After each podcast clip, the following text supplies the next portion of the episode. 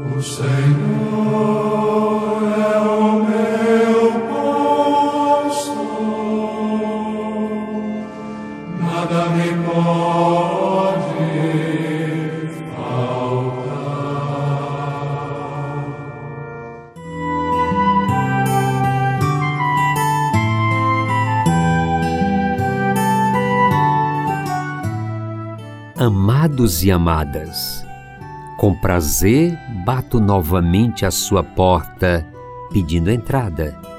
Sou Padre Tony Batista.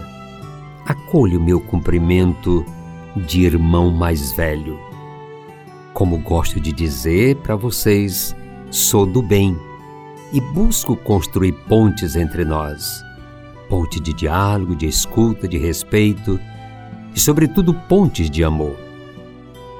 Seguindo a nossa conversa sobre os sete pecados capitais, temos hoje a preguiça como nosso foco. A preguiça é a falta de vontade ou desinteresse pelo trabalho, por atitudes que exigem algum esforço, seja físico ou intelectual. A preguiça pode ser definida como a falta de ação, a ausência de ânimo para o trabalho e outras tarefas do nosso dia a dia. O oposto da preguiça é o esforço. A força de vontade, o trabalho, a ação. Para nós cristãos, o pecado da preguiça tem a ver com a recusa voluntária ao dever de trabalhar, como a busca do pão de cada dia mas também se relaciona com a falta de ânimo em crescer na fé, na missão e na busca das virtudes. Dentre as passagens bíblicas em que se faz referência a esse pecado, destacam-se as seguintes: o preguiçoso deseja e nada tem, mas o desejo dos que se esforçam será atendido. Provérbios 13, 4. Observe a formiga, preguiçoso. Reflita nos caminhos dela e seja sábio. Provérbios 6, 6. O preguiçoso morre de tanto desejar e de nunca pôr as mãos no trabalho.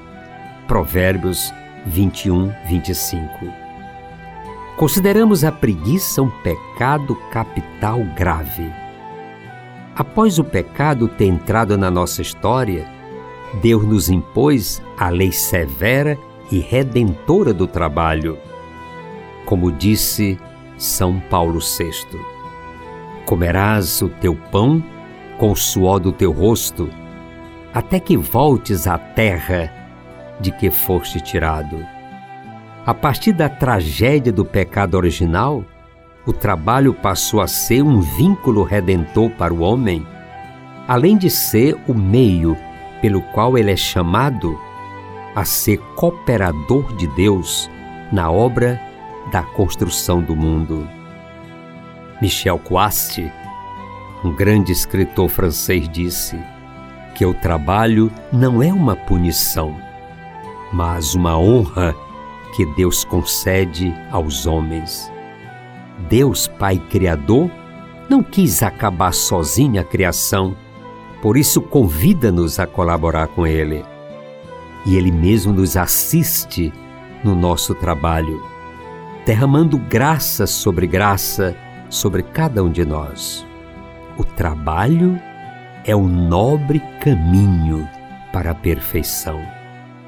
O trabalho traz para a pessoa humana uma misteriosa e agradável recompensa que ninguém nem nada podem tirar. O trabalho sério imprime na própria matéria o espírito. Isso glorifica o Criador. Se com humildade oferecemos a Ele o nosso trabalho, este adquire um valor eterno. Assim, o temporal se transforma em eterno. E esta é a grande recompensa do nosso trabalho. Lamentavelmente, criou-se entre nós, católicos, a triste cultura de ganhar a vida na sorte, recorrendo às cenas milionárias ou às loterias alienantes. Essa não é a vontade de Deus para o homem sobre a terra. Ganharás o teu pão com o suor do teu rosto. Quem não quiser trabalhar, que não coma também. Essa é a lei santa, severa e redentora de Deus. Querer viver sem trabalho é como desejar a própria maldição nesta vida. Como diz a nossa doutrina santa e católica. Precisamos entender a dignidade e a importância do trabalho humano no plano de Deus. São Paulo, certa vez, disse aos Tessalonicenses: Procurai viver com serenidade, trabalhando com vossas mãos, como vô-lo temos recomendado. É assim que vivereis honradamente, em presença dos que de fora, e não sereis pesados a ninguém. Todo trabalho dignifica a pessoa humana. Não existe trabalho, por mais humilde que seja, que possa trazer desonra para nós. Cremos que, como diz uma máxima na literatura judaica, não ensinar o filho a trabalhar é como ensinar-lhe a roubar. Ou então, o trabalho mais duro do mundo é não fazer nada. Termino lembrando o catecismo da Igreja Católica. O trabalho não é uma penalidade, mas a colaboração do homem e da mulher com Deus no aperfeiçoamento da criação visível. Falando da vida oculta de Jesus na família, quando da sua visita à Terra Santa, o Santo Padre, o Papa São Paulo VI, disse em Nazaré da Galiléia: Uma lição de trabalho, Nazaré, ó casa do filho do carpinteiro. É aqui que gostaríamos de compreender e celebrar a lei severa e redentora do trabalho humano.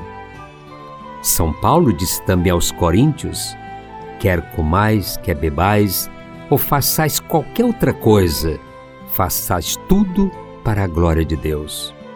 Se até o simples comer e beber devem dar glória a Deus, quanto mais o nosso trabalho.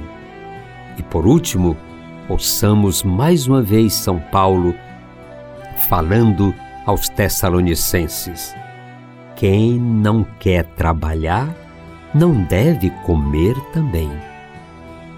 De coração agradeço a sua amizade e a sua atenção.